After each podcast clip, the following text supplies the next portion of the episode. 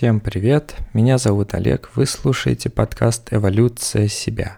Этот подкаст посвящен тому, как хорошо себя чувствовать. Это третий выпуск подкаста «Эволюция себя», который посвящен тому, как хорошо себя чувствовать.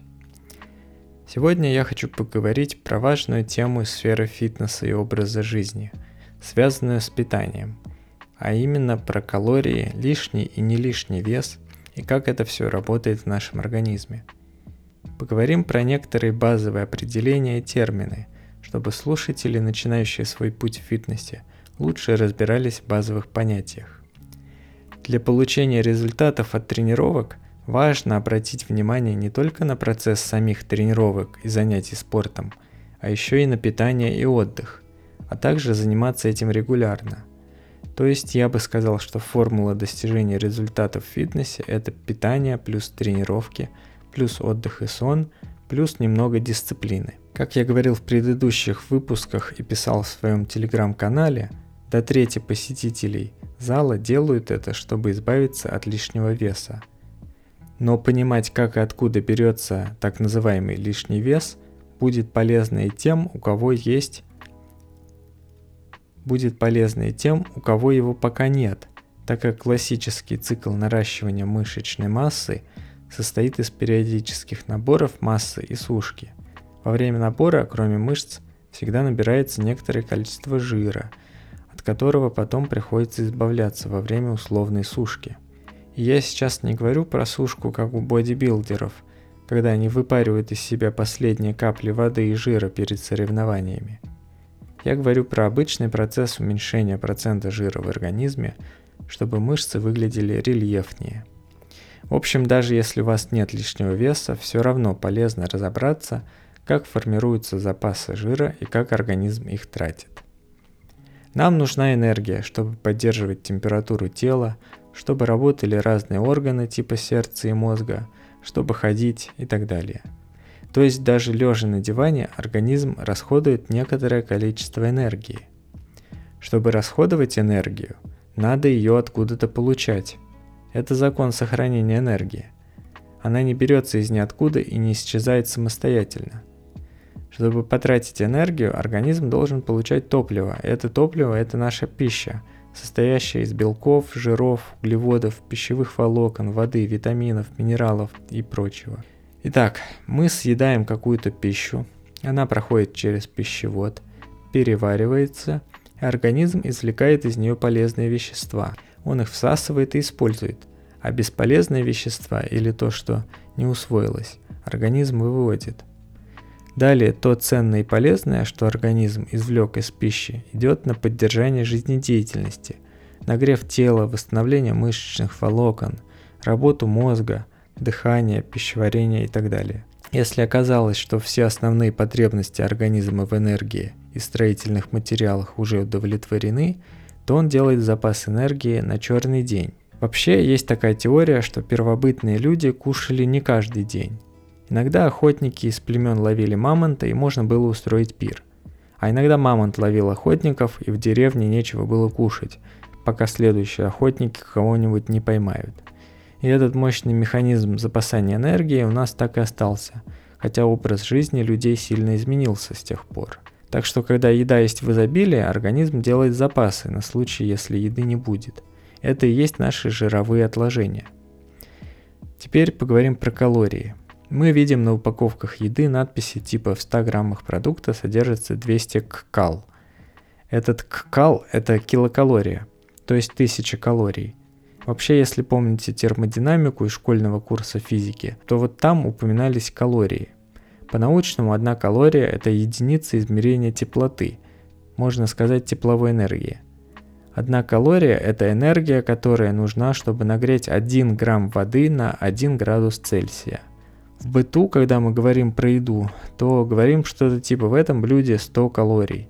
На самом деле имеется в виду 100 килокалорий но для удобства речи эта приставка кило откидывается. В общем, просто знайте, что ккал это килокалория, но все говорят просто калория, без кило, я тоже так буду говорить. Калорийность действительно измерили так, что просто сжигали эту еду в специальном приборе и измерили, сколько калорий тепла она выделяет. Эксперименты показали, что калорийность углеводов 4 килокалории на грамм, белков тоже 4 килокалории на грамм, жиров 9 килокалорий, спирта 7 килокалорий на грамм. С одной стороны, эти измерения не что-то суперточное. Эти формулы подсчета калорийности были разработаны полтора века назад и не учитывают качество и состав самой еды.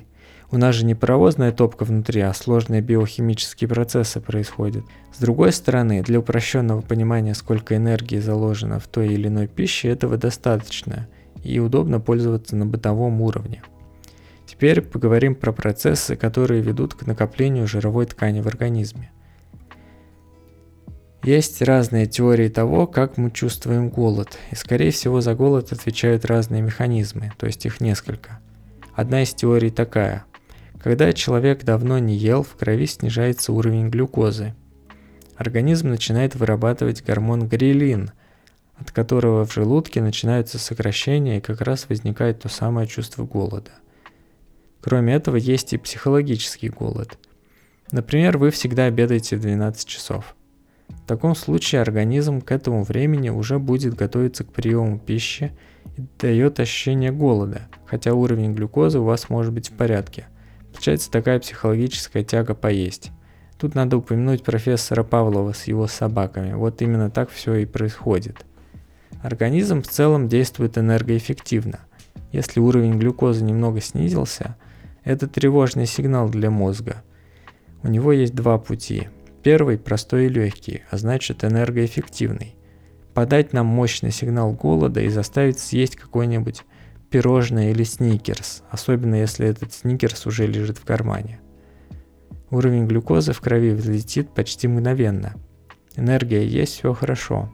Второй путь сложнее. Нужно пойти на склад с жиром, произвести нужные гормоны, которые вытащат эти жировые запасы, пустят их на покрытие дефицита энергии. Это дольше по времени и требует потратить энергию и силы. Да, чтобы получить энергию, надо потратить энергию. Организм выбирает пути попроще, даже если они ведут к долгосрочным ошибкам. Он про эти ошибки не знает, так как это запрограммировано на подсознательном уровне – Делай так, и будет энергия, чтобы продолжалась жизнедеятельность. Итак, мы поддались на чувство голода и поели вкусной, полезной, сбалансированной пищи. Теперь организм от разных источников получает сигналы, что еда есть. Механически чувствует давление на стенке желудка, ощущает вкус еды во рту и так далее. Начинается переваривание и расщепление пищи. Питательные вещества начинают поступать в кровь. Чувство голода можно глушить. Опять выделяются другие гормоны, такие как холецистокинин и лептин, которые подавляют чувство голода и вызывают чувство насыщения.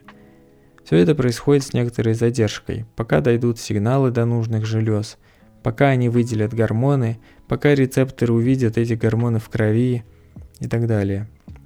В общем, пока это все происходит, можно с голода съесть гораздо больше тортиков, чем организму было нужно изначально – Ему бы хватило одного кусочка, но из-за медленной обратной связи мы уже доедаем третий и чувствуем что-то типа радости и стыда одновременно. Также после еды выделяется важнейший в обмене веществ гормон инсулин. Про него наверняка многие слышали. Инсулин помогает усваивать глюкозу, которую организм получил из порции углеводов. Эта глюкоза в виде гликогена запасается в печени и мышцах для быстрого использования энергии – а все оставшиеся изли- излишки углеводов откладываются в виде жировой ткани. Вот так мы получаем энергию из еды. А еще у продуктов есть два важных параметра, кроме калорийности и белков, жиров, углеводов.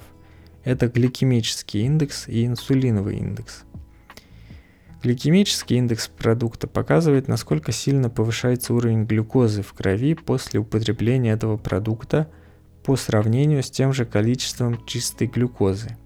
Измеряют его таким образом.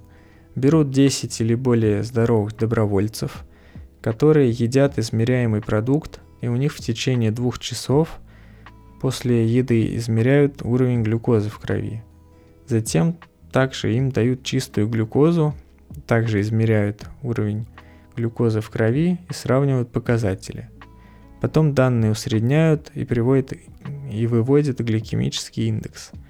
На практике это означает, что продукты с низким гликемическим индексом приводят к меньшим выбросам инсулина, что приводит к тому, что запасается меньше жира. Так что стоит обратить внимание на то, какие продукты с высоким гликемическим индексом вы употребляете и отказаться от них или заменить другими. А высокий гликемический индекс считается это от 70 и выше. Еще один похожий показатель, но гораздо менее известный, это инсулиновый индекс. Его измерили похожим способом, только вместо уровня глюкозы измеряли уровень инсулина в крови после употребления различных продуктов. В целом инсулиновый индекс показал похожие результаты с гликемическим индексом. Чем больше в продукте углеводов в целом и сахара в частности, тем больше инсулина вырабатывается при их потреблении. От более сладких продуктов вы, выработка инсулина будет быстрее. На графике получаются такие резкие пики. Но в целом э, важнее общее количество углеводов, которые вы потребляете, чем эти пиковые показатели. В итоге количество глюкозы и инсулина будет одинаковым, если съесть немного очень сладкой еды или много, ну, допустим, гречки.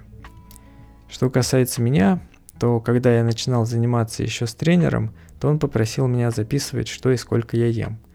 В итоге я начал взвешивать порции и записывать их в приложение Fat Secret, считая таким образом калорийность и БЖУ.